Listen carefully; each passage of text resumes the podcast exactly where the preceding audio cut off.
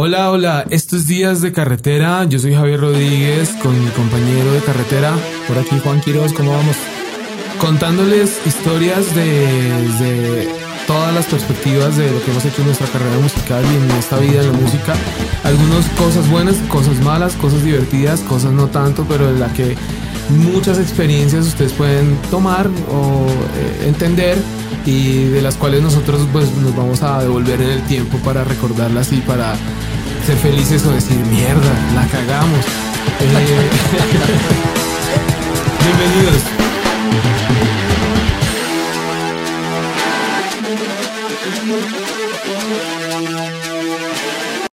Bueno, eh, vamos a hablar hoy de pues la razón por la cual las bandas eh, o los artistas deciden irse de su, de su ciudad, de su país, a otro lugar, eh, porque pues consideran que ahí no funciona. Entonces el capítulo de hoy, capítulo 1, se llama Me voy porque aquí no se puede. Me voy porque acá no se puede. Porque acá, otra vez, ahí estamos, entre aquí y acá no sabemos si tutearlos o no. Eh, me voy porque acá no se puede. Javi, ¿qué carajos quiere decir eso? Bueno, digamos que eh, obviamente no juzgamos porque también detrás de, irse de una realidad eh, muchos artistas se hacen más grandes, eh, también porque están en procesos musicales diferentes, en procesos de vidas distintos, ¿no? hoy vamos a hablar de una historia muy cool de entender y de contar, pero súper cool, pero no tan chévere de haberla vivido. tiene que ver con, con específicamente ese ejercicio y también para entender cuál es el timing para hacerlo primero, ese timing para hacerlo que si vale la pena hacerlo en determinado momento.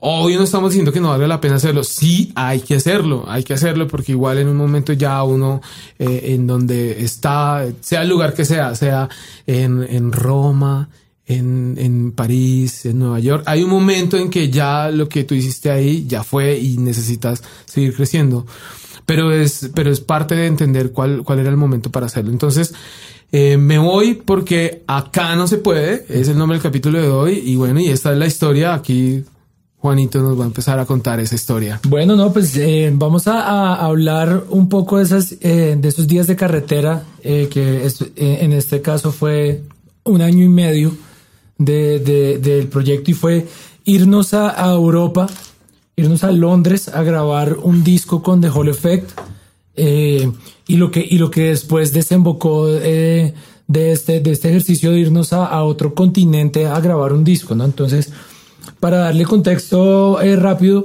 The Hall Effect, banda de rock que en ese momento cantaba inglés, que estaba teniendo un momento muy interesante a nivel nacional, eran como la banda elegida para tocar con Muse, para tener festivales, vendían tickets, eran de esas bandas como de rock que estaban moviendo eh, parche en la ciudad, pero, pero no pasaba como mucho más. Y como cantaban en inglés, entonces alguien por ahí que tiene nombre y apellido que se llama Julio Correal, dijo, oigan, pues, oigan, no, así, oigan, buena onda. van? Oigan, pues yo tengo un amigo, ¿no? Su amigo eh, Phil Manzanera, eh, guitarrista de Roxy Music, eh, en ese momento también era el guitarrista de, de los shows de David Gilmour, él era el guitarrista rítmico de David Gilmour, eh, productor de grandes discos en la historia del rock eh, latinoamericano como La Pipa de la Paz, como discos de, de Los Héroes del Silencio, de Enrique Bunbury, como uno de mis favoritos de la vida que es el de Robbie Draco se me fue el nombre. El vagabundo. O sea, ¿cómo se me va a ir ese nombre, no? Menos 10 puntos para Quiroz. Eh, entonces fue como, fue un sueño poder encontrar esa oportunidad. Eh, recuerdo que lo llamamos por Skype. Eh, y, pues. Skype. ¿Quién usa hoy Skype? No, nadie, creo. nadie, porque ya llegó Zoom y se adueñó del mundo, ¿no? Meet, Zoom, Jitsi. Sí, todas esas vainas. Los nerds. Los nerds se tomaron el mundo. Entonces lo llamamos por, por, por Skype y lo primero fue que nos encontramos con un man que es, toda su familia es de Bucaramanga y habla colombiano, no habla español, habla colombiano. Eh, un tipo. ¿Qué acento? ¿Qué acento? No, pues como, pues el acento sí es medio. no, se le salía, se le salía a veces un poco como el españolete, porque ah, igual viviendo en Londres, pues se le salía ese español, pero eh, un, tipo muy, muy amable, muy agradable, al que hasta el día de hoy le agradezco mucho todo lo que sucedió allá. Y bueno, y nos montamos un proyecto, nos buscamos un dinero y nos fuimos con The Hall Effect a grabar en Gallery Studios en, en Londres un disco completo de pe a pa. Nos sentaron con dos grandes ingenieros, eh, Devin Workman y Jamie Johnson, eh, que pues habían trabajado en grandes discos eh, ya en la historia del rock. Eh, bueno, un proyecto de esos como, como si fuéramos ya Café Tacuba, ¿no? Como si fuera una banda que ya estuviera girando por Latinoamérica. Que ya vende discos, o sea, en esa taquillera, época, ¿no? sí. taquillera. Sí, que ya hubiera girado por Latinoamérica con una cantidad de seguidores. En esos momentos pensábamos que era así porque los hitos más grandes que había tenido la banda era ser número uno en los 10 más pedidos cuando el programa era Latinoamérica. Entonces, sí, la canción número uno de Latinoamérica, ¿no? Claro. En MTV. Y, y pues no era tan pajazo mental, era, era, era verdad. La Era lo que pasaba en el momento, era lo que en ese momento uno podía decir, uff, tremendo lo que está pasando. Y, y también parte como para cortar de ahí de pronto, de entrar en esta otra parte que, nos, que quiero como entrar es que los contextos son diferentes porque uno está en un momento diferente de la historia del desarrollo artístico, primero del artista, de la banda o del producto en el que uno trabaje, o del, o del momento en el que está el país en donde uno vive y en donde está trabajando para hacer ese desarrollo artístico. O sea, si decimos hoy lo que tiene que hacer una banda o lo que podría hacer una banda, no lo que tiene, lo que podría hacer una banda para echar a andar su disco es muy diferente a lo que pasaba en ese momento. No, en ese momento eran eh, las grandes bandas a nivel industria, era el tropipop, las bandas colombianas que iban a los Grammy nominadas y que se acercaban ya a la posibilidad de ganar Grammys como industria colombiana eran Sin Ánimo de Lucro, eh, Wamba, Bonca, Wonka. Wamba, Wimby, Pimby, Bumbu, todas se llamaban igual. Eh, no, muchos amigos por ahí, porque no crean, todas esas bandas eran amigas de las bandas de, del rock y todo el mundo estaba en la misma. De hecho, Eh, hoy muchos tocan rock también. Sí, sí, sí, no, y, y, y- y todos amigos. Ahí, en ese momento no había ese tema de la mala entre el tropipop y el rock, la verdad. Simplemente los espacios populares en radio y televisión eran ocupados por el tropipop, entonces el rock no tenía espacio, Claro. no tenía cabida en Colombia. Y también cabe- vale la pena decir que igual también a lo que me refiero es que en esa época se podían contar con el puñado de la mano, la izquierda o la derecha, o cualquiera, o los pies. Uy, izquierda, derecha, ya se puso político este man. Cualquier, con, que- con cualquier mano se podían contar los esfuerzos musicales y los riesgos, los, la- eh, los emprendimientos musicales, ¿no? No era como hoy que uno abre eh, así redes sociales y hay una cantidad de contenido que eso es lo que tiene que pasar para que haya como una dinámica de, de, de, de audiencia. Y entonces el, todo el contexto cambia. No, en- había redes sociales En, en, ese momento hoy, había, ¿no? me acuerdo que te- manejábamos un MySpace solo como por tener como alguna presencia digital, pero todos los esfuerzos estaban volcados a MTV y a Radioactiva a ganar los duelos que en esa época había que ganar 10 duelos seguidos Para haciendo que la gente mandara mensajes que les costaba como mil pesos cada mensaje y ganarle batallas a YouTube, A a, YouTube. Metallica para poder entrar a programación y, y, y lo lográbamos. O sea, lo más increíble era que lo lográbamos porque, porque El call center, uno contrata un call center y Sí, ya gana. sí, es verdad, no- nos pillaron, nos pillaron. No, eso sí lo hizo otra banda después por allá en un concurso. Válido, es válido. Ah, bueno. Y una banda que conocemos de la que ya vamos a hablar después. Y el baterista de una banda también esa que es banda. cercana a nosotros Sí, lo sí, hizo. sí. Pero, pero eran como los esfuerzos, entonces, pues ellos dijeron, me voy de, de acá. ¿Qué? No, me voy porque acá no se puede. No me podía aprender Ajá. el nombre. Y pasaba mucho en esa época que como, como también obviamente habían pocos espacios, digo pocos espacios para lo que uno creía que tenía que haber de espacios para ese tipo de música, entonces la gente siempre empezaba a botarle mucha mala onda a, a- a todo lo que Todo era una queja. Obviamente no juzgo eso porque eh, no estaban los pa- zapatos directos también del artista haciendo eso, pero había también mucha mala onda como que siempre, ah, es que acá no se puede, ah, es que siempre desde, claro, combinando la realidad, porque es una realidad también en muchos sentidos, pero también un poco como que ya nadando en ese negativismo que ya era un, yo a veces me sentía como, ay, qué lata. Y, que y todo había mala onda entre, entre las bandas en ese momento, entre las bandas de rock. Sí, no, sí, no sí, con otros géneros, no había lucha de géneros.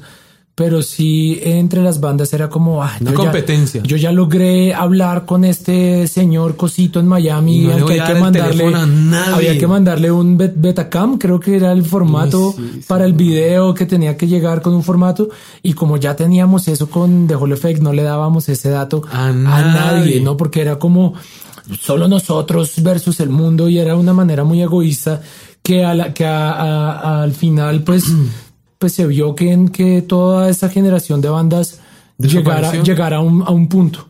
Uh -huh. No, lastimosamente, porque todas son pues grandes bandas. Uno iba a shows en vivo y ver a The Black Cat Bone en vivo era, pues puta, qué banda tan, tan hijo puta, uh -huh. como sonaba los shows de Diva Gash, con esa alineación, con, eh, con dos bateristas, ¿no? Que pues después uno fue baterista de Diamante Eléctrico, el otro es el baterista de Maluma ahorita, un par de monstruos en la batería, tú estabas ya haciendo uh -huh. sonido en esa época y era, eran bandas que en vivo eran pues, fiestones, ¿no? Uh -huh. Pero la industria tampoco estaba preparada para eso. Por ejemplo, a The Hall Effect le dieron el, el honor, o lo que creíamos que era el honor, de cerrar eh, Rock al Parque como uh -huh. banda nacional antes de Calamaro, frente a 8 mil personas. Y 8 mil no. 80 mil, perdón. Y yo, y, yo, sea, 8 mil. y yo nunca, ah, yo estaba parado en la tarima con ellos y yo nunca había sentido tanto miedo. Tanto miedo y tanto frío porque las 80 mil personas se quedaron quietas. quietas durante todo el concierto. Solo se movieron cuando tocaron el cover de Killing in the Name mm. of. Ese fue el único momento. Eh, entonces, pues tampoco la industria estaba preparada para, no. para, y todavía estamos, es el día de hoy, la industria colombiana no está preparada para darle el honor y la grandeza a un artista propio. Y creo que son los contextos, no significa que no pueda pasar, simplemente que también eh, creemos que también obviamente que, que los contextos, uno tiene que entender el contexto y debe trabajar para que ese contexto, para uno poder desarrollar un artista de cierta manera hasta cierto punto en ese contexto, no pelear con ese contexto, porque pelear, odiarlo, hablar mal de ese contexto ya es tú empezar también ahora yo que soy más uh, más en todo zen, sí, supuestamente es, ¿no? es, es, luchar es pelear y botarle un montón de energía negativa que igual esa, esa energía te va, se te devuelve en algún momento entonces esta es nuestra realidad esta es nuestra ciudad este es nuestro país se puede ir a tocar aquí aquí aquí aquí voy a conseguir esto acá esto acá y no más primero consigue eso mm. y, y, y, y cuando lo consigas agradecelo y luego busca otro rumbo, ¿no? Sí, no, esa, esa es la reflexión que va a quedar de, de, esta historia. Es que en ese momento como que encontramos esas limitantes, entonces pues me voy porque acá no se puede y eh, íbamos de la mano de Julio Correal, gran amigo, a quien también le, le, le debo mucho y, y, y, yo estoy en esta, en esta industria también porque él me apadrinó. Eh, y pues era irnos a grabar en el mismo lugar donde había grabado Terciopelados, uh -huh. su disco más importante a nivel comercial, con el manager de Terciopelados. Entonces uh -huh. era intentar de alguna manera emular o imitar ese camino de la banda de rock más importante de la historia de Colombia. Entonces, uh -huh. eh, pues todo se veía muy bien. Llegamos allá a Londres eh, a vivir en un apartamento bueno, primero llegamos a un hotelito, un hostal horrible. Uh -huh. Nos fuimos rápido porque nos daba miedo, como que en el cuarto del lado sucedían cosas raras. Era, no, pues es otro contexto y sí, igual uno salía de la calle era hermosa, pero pues dentro de las casas eran barrios calientes. Uh -huh. y, y de repente nos sentamos en el estudio, en Gallery Studios. Esto es un estudio de profesional enorme y queda hay una puerta uh -huh. y a través de esa puerta queda el apartamento de Phil Manzanera y él vive ahí con su esposa, uh -huh. su esposa PR. En ese momento ella manejaba las relaciones públicas del Papa, o sea, imagínate ah, okay. esos alcances. Eh, viajaba todo el tiempo y Phil nos decía como, bueno amigos, hoy se acaba la sesión porque es que viene un amigo a hablar conmigo y veíamos a través de la puerta pasar a Chris Martin uh -huh.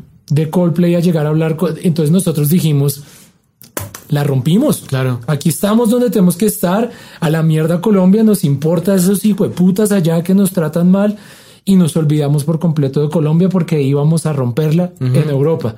Me acuerdo que en un momento ya empezábamos a soñar de yo quiero vivir en este barrio, yo en este otro, no uh -huh. sé qué, como que nos empezamos a, a despegar de la realidad y empezamos a, a, a levitar, lo cual fue un error claro. fatal Pero bueno, nos sentamos allá, la banda hizo un gran trabajo, grandes músicos y grabaron un, un gran disco que se llama The Hall Effect. Eh, por ahí lo pueden ver, es una portada de 14 puertas, todo un concepto muy British rock. Eh, pagamos un EPK de 4 mil pounds allá para mostrarnos a las disqueras, o sea, metiéndonos en un video grandísimo y, y las cosas empezaron a andar en un inicio. Eh, Julio Correal tiene grandes contactos en, su, mundo, en su vida. Entonces consiguió algunas reuniones y cuando menos lo pensábamos, teníamos ya un manager francés eh, con grandes contactos y, Annie Lennox ya parchaba con nosotros y escuchaba el disco y nos decía que le parecía del putas. Y con Film Manzanera logramos que nos firmara un publishing eh, en Londres. Entonces nos dieron un adelanto como de 20 mil pounds y van a empezar a meter la música como en, en radio, en televisión, no sé qué. Y, pues nosotros estábamos flotando, flotando. Creamos empresa ya, creamos empresa, sacamos visas de trabajo. O sea, imagínense todo lo que ustedes vayan sumando. Cada vez que les voy diciendo sumen, yo no les voy a decir cifras, pero sumen, exacto. En el fondo tiene que sonar Money de Pink Floyd. bueno, voy a, interrumpirte acá para una cosa. También, eh, obviamente, del contexto. ¿Qué estaba pasando en esa época? Eso era más o menos 2007, ¿cierto, Juan? 2007, 2008. 2007, 8, sí, sí. Algo así. 2007, 2008, 2008, 2007 o 2008. Mierda, de 14 años casi, ¿no? Sí, tiempito. Bien. Entonces, digamos que, ¿qué pasaba en esa época en la industria de la música en general? Lo que pasaba es que los discos ya no se vendían. Como antes, en otras épocas. Estaba en, crisis la industria. Ajá no existía ni Spotify, no existía nada más que YouTube. Y al que. Y LimeWire y Napster ya habían pasado. Todo lo gratis. Pero todo lo gratis. Todo lo gratis. entonces, gratis. Ajá. Entonces ahí es donde parte de ese negocio de la música empieza a ver para dónde coger. Las disqueras están en crisis, muchas desapareciendo, muchas viendo, hey, catálogo, empujemos esto porque es lo que nos factura. Entonces era una época rara para todos. Entonces ahí es donde decimos, quizás, quizás si en esa época estos esfuerzos que tú estabas haciendo con esa banda estuvieran en este contexto de hoy, quizás la historia de hoy sería diferente. Pero esa era. Esa era, esa era, así fue, fue. Y también, y también hay otra cosa que quiero decir, porque ya a, a la edad que yo tengo, es como, como también cuando lo más lo mejor de tener 20 años o estar en esa década de los 20 años es que uno tiene mucha energía y también tiene tiene un poco de estupidez puesta en la cabeza. Uno, y es, uno es invencible, uno sí, uno es invencible, que eso es muy, es muy bonito, es muy cool, pero también es muy estúpido, ¿no? Mm.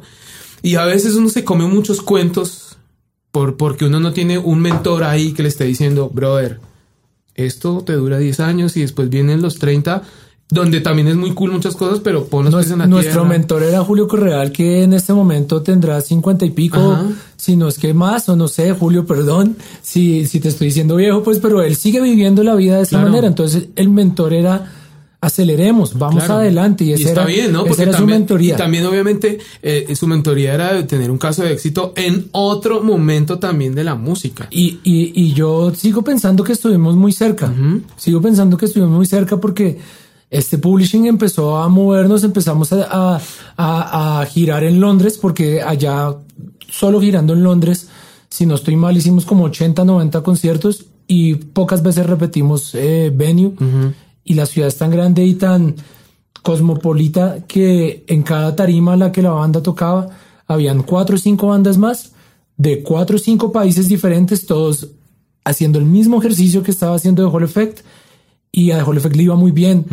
La gente les compraba discos, los seguía y empezó a haber como un voz a voz y, y, una cantidad de seguidores, no solo colombianos, sino empezaron a ver de otros lugares. Em, entonces como que estuvimos cerca de lograrla y entonces ¿qué pasó ahí? Se nos acabó eh, en ese momento la visa de turismo y nos tuvimos que regresar a Colombia a tramitar visa de trabajo para volver a poder seguir intentando y esa, ese trámite se demoró seis meses. voy, a hacer voy a interrumpir aquí un momento porque digamos que en este podcast una de las finalidades es que si bien vamos a hablar de cosas de, de, pues, nuestro contexto y lo que hicimos, eh, siempre vamos a recomendarles música, a veces nueva, a veces no tan nueva, a veces que nos mueve mucho recuerdos muy importantes tengan streams o no. eh, y digamos que es el momento de presentar una canción que, eh, que pues también significa mucho para mí porque cuando yo trabajaba con ellos veía una banda eh, en la tarima muy profesional que tocaba muy bien con un cantante que canta muy, Muy bien. bien. Eh, y, y ya, digamos que no soy parte del proceso ahora porque la banda, pues, digamos que está ahí en, en- en Spotify y eso, pero no toca ni hace discos. Eh, pero también les agradezco mucho y les tengo mucho cariño, como todos los músicos con los que he trabajado. Y esta canción que tú me dijiste, quiero que pongas esa canción también, irónicamente para mí era una de las preferidas del disco, ¿no? Y qué chévere que la has escogido. Eh, preséntala tú y mientras le pongo play. Bueno, eh, vamos a escuchar King, una canción poderosísima que en tarima siempre, siempre generaba cosas impresionantes en el público. Y bueno, y creo que esa fue la única canción del disco que en realidad se tuvo, tuvo alguna venta para películas o para algo así, y fue para una película colombiana.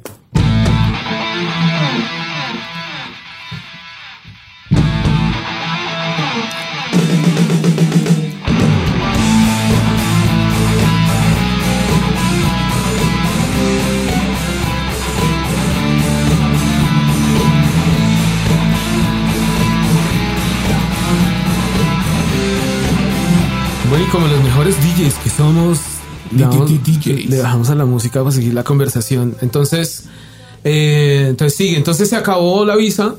Se, se nos acabó la, la, la visa de turismo porque toda la grabación lo hicimos de ilegales y de hecho en paralelo para poder ganar dinero hicimos algunos trabajos de ilegales.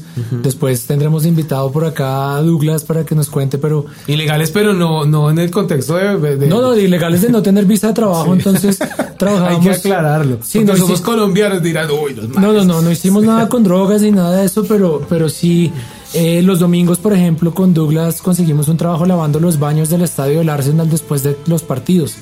y pues era el putas porque podíamos entrar a ver partidos. Eh, también eh, arreglábamos como la ropa para montar en los camiones de las bodegas de Hollister. Y esos eran trabajos de ilegales de 30 o 40 pounds que para nosotros era mucha plata. Entonces, así fue que nos sostuvimos allá mientras jugábamos a, a- a ser rockstars, ¿no? Entonces nos devolvimos a Colombia. Eh, seis meses pasan mientras nos dan la visa de trabajo. En esos seis meses la banda no saca música, no hace shows en Colombia, no sigue el camino de shows en Londres ni de gestión.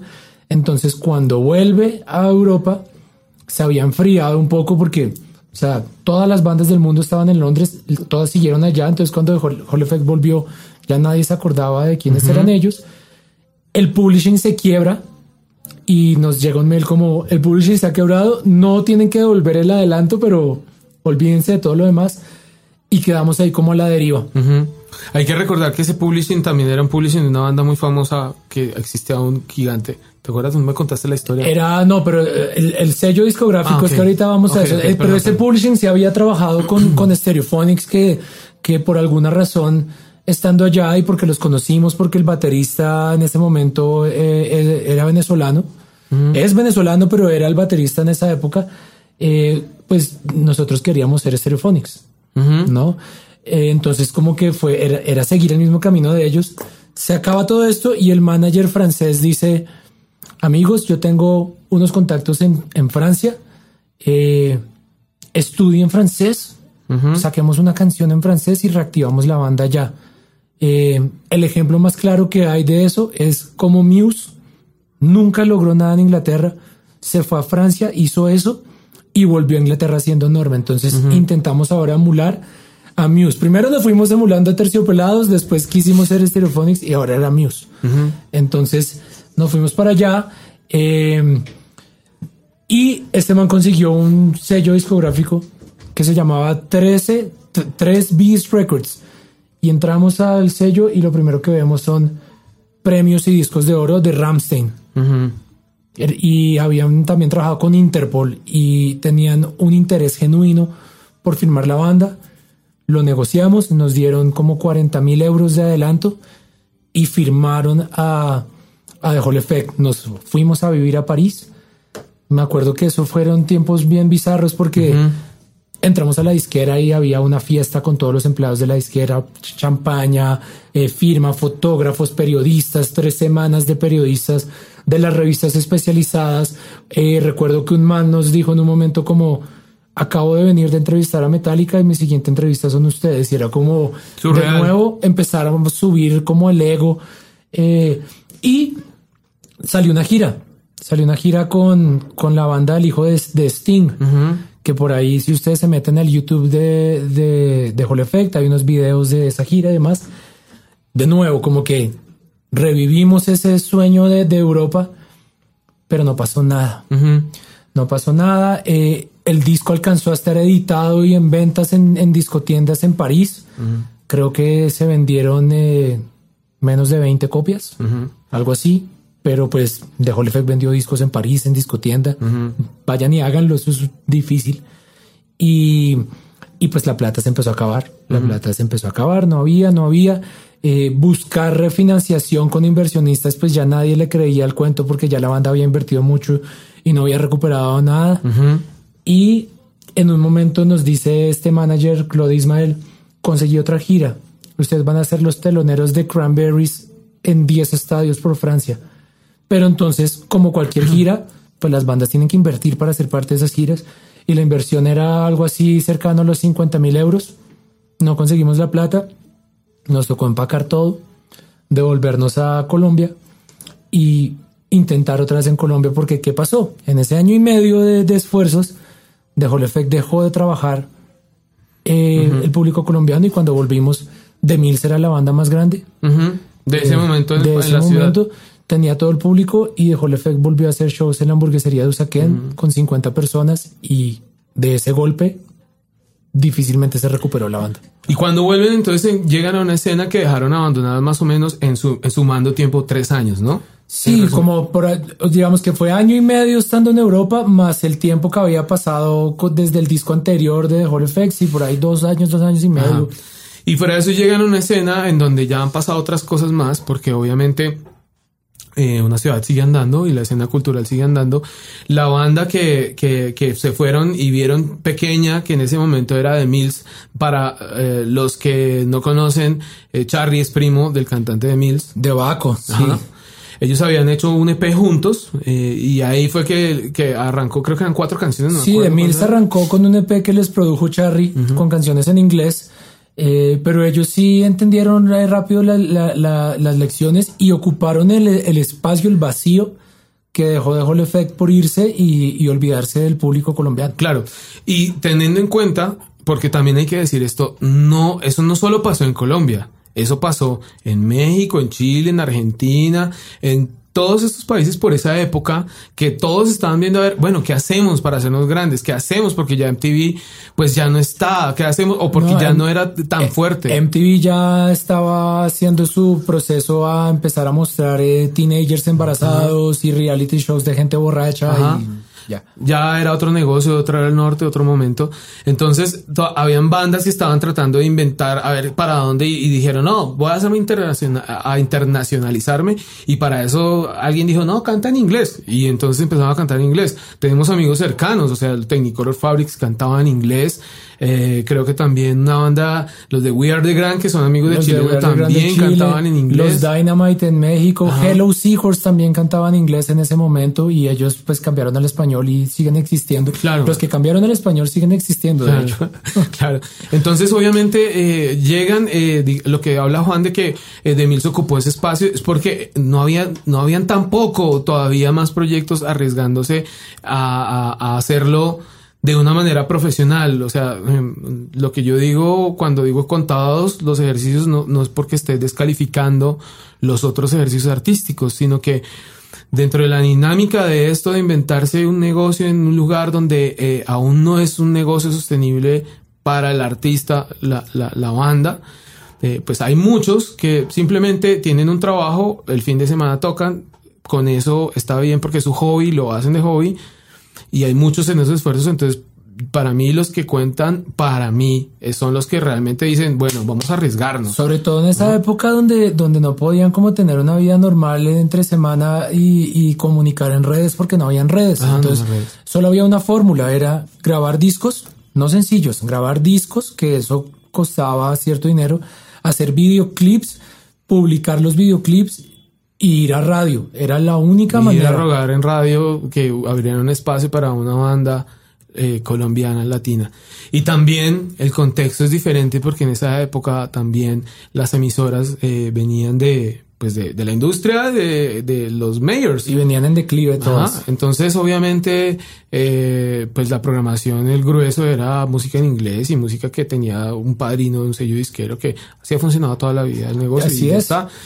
Entonces no habían muchos spots y los que habían pues hacían la diferencia porque entraban a radio y pon- los ponían eh, para que la gente los descubriera y ese, como no había Spotify, eso era el empuje para que fueran y vieran los videos de YouTube. Así Y es. bueno, y eso. Y lo único que había creo que empe- empezó fue a existir fue Facebook y ya. Sí, Facebook estaba por ahí, pero no, ten- no podía uno como poner videos, nadie entraba a Facebook, eh, digamos, sí se podía poner videos, pero nadie veía videos en Facebook.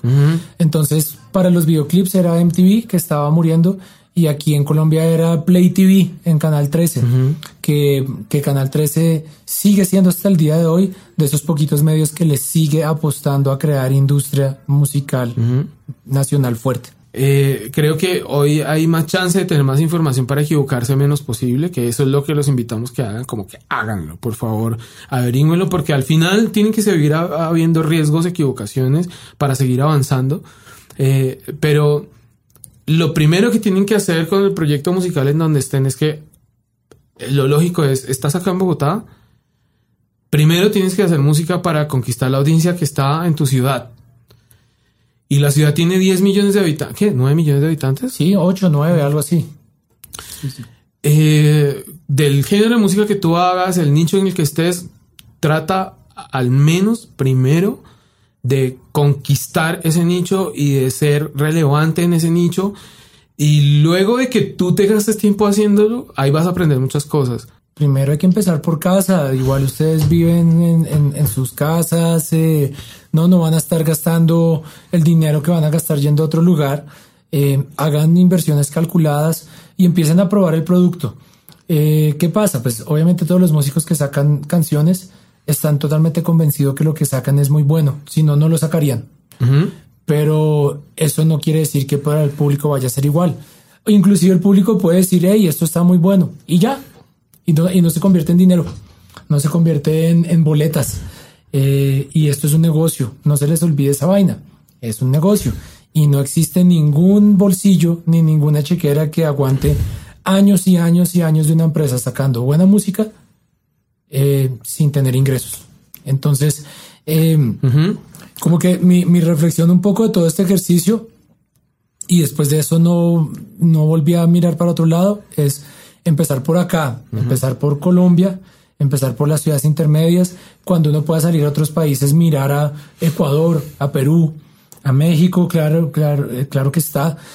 Empecemos por casa, empecemos a generar esas alianzas, esos circuitos con otras bandas de acá, eh, empiecen a aliarse con, eh, con otras oficinas, proyectos de otras ciudades para empezar a, ofrecerse cosas. Yo tengo una banda en Medellín, entonces llamo a la banda a Bogotá, le digo, mira, yo te pongo hospedaje y pongo el backline y hagamos un concierto y tú me das lo mismo en Bogotá y empiezan a unir de otras ciudades y cuando se den cuenta tienen un circuito eh, de 8 o 10 ciudades al cual pueden hacer por lo menos una o dos veces al año y empezar a crecer su público.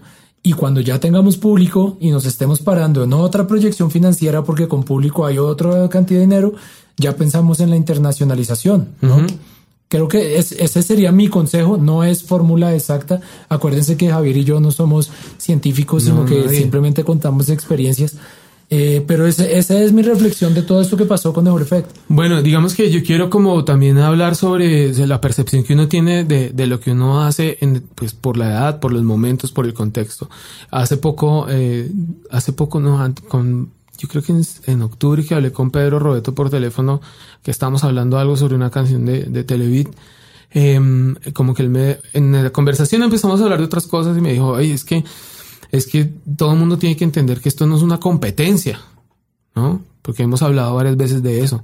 Lo que pasa es que en ese momento, en esos contextos, eh, por los pocos que habían, por las pocas puertas que se abrían y por también un poco eh, esa ignorancia de, de- la cultura, todos pensábamos que sí era una competencia, ¿no?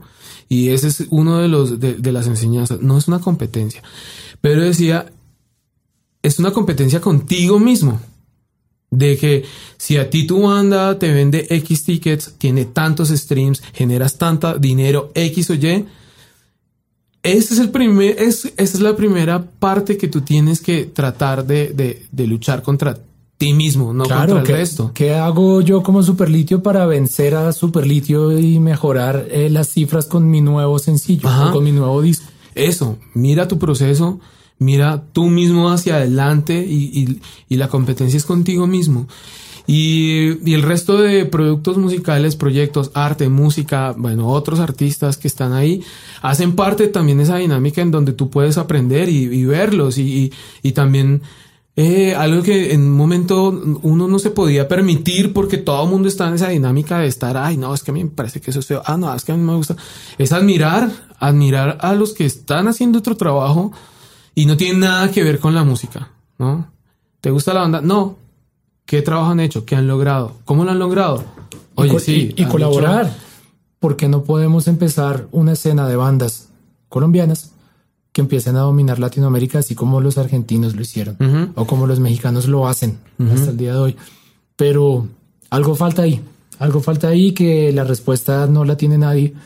Eh, No, quizás aparezca en algunos años. Yo creo que parte puede empezar un tip de esos es valorar el trabajo de los demás, ¿no? Y, y ahí puedes empezar a entender si esos procesos también te, te pueden aplicar a ti y puedes aprender algo, ¿no? Porque cuando uno está joven siempre piensa que no, es que lo que yo voy a hacer sí, porque, ah, no sé qué, porque el resto ya están viejos y todo, y, ¿no? Y, y no, las historias se repiten, son cíclicas Todo y cada cíclico. época viene con algo que va a hacer que tengas que evolucionar y cambiar cosas. ¿Cuántas bandas no van a decir que sus carreras no funcionaron por, por culpa de la Ajá. pandemia? Y pues, ¿Y cuántas de esas historias es verdad y cuántas es una excusa? Ajá, cuántas es excusa li- literal. Bueno, eso fue la moraleja de hoy. Hay muchas más. No sí, nos pusimos todos oscuros al final. no queremos eh, aburrirlos como siempre. eh, queremos darle, contarles historias muy divertidas, a veces no tanto, y cosas buenas, eh, aprendizajes que hemos tenido en estas en estos días de carretera que han sido muchos. Ya hablábamos ahorita 2007. Uf, Décadas. wow. Ya casi debería Décadas, llamarse el programa. décadas, Décadas, de Décadas carretera. de carretera. Bueno, entonces, eh, recomendaciones. Les recomendamos primero que todo nuestra playlist que se llama Días de Carretera, donde ponemos muchas canciones de las que hablamos acá en el podcast, como hoy, King, que esa canción está en, en la playlist de Días de Carretera, ahí la podrán ver en nuestras redes sociales. Mi Instagram, Javi Rodríguez, la I de Rodríguez con Y, o sea, Javi Rodríguez. Eh, el Twitter es igual, pero casi no lo utilizo, pero bueno, ahí tengo que estar más activo. Sí lo utiliza, solo para contestarme a mí. Irreverencias, pero sí lo utiliza. Eh, mi agencia Jaggery arroba guion, ah, ah, perdón, mi agencia Jaggery arroba Jaggery guion bajo, donde podrán encontrar todo lo que hacemos hoy en día como agencia y lo que eh, en lo que estoy en estos días también. Eh, tus redes, Juan. Eh, Instagram, arroba Juan M. Quiroz, si quieren ver fotos de gatos muy bonitas, de mis gatos. Y Twitter, si quieren eh, leerme, botar toda la basura que se me ocurre en mi cabeza, arroba Juanma Quiroz. Ahí hay una en la mitad. Y denuncien Y- que Jaco tomó el nombre de Juan. Exacto, denuncien al que tiene el Juan M. Quiroz, hagamos esa campaña entre todos. Y, y qué, y bueno, y si quieren saber también qué hago a nivel profesional, sigan arroba Ucroniolab y arroba Árbol Naranja y ahí podrán ver eh, a lo que dedico el tiempo que no estoy acá hablando basura con Javier. no, no es basura. bueno, entonces sigan esas redes, eh, importantísimo, conéctense con eso. Vienen cosas más adelante en Ucronio para que estén muy pendientes. Eh, chao y nos vemos la otra semana.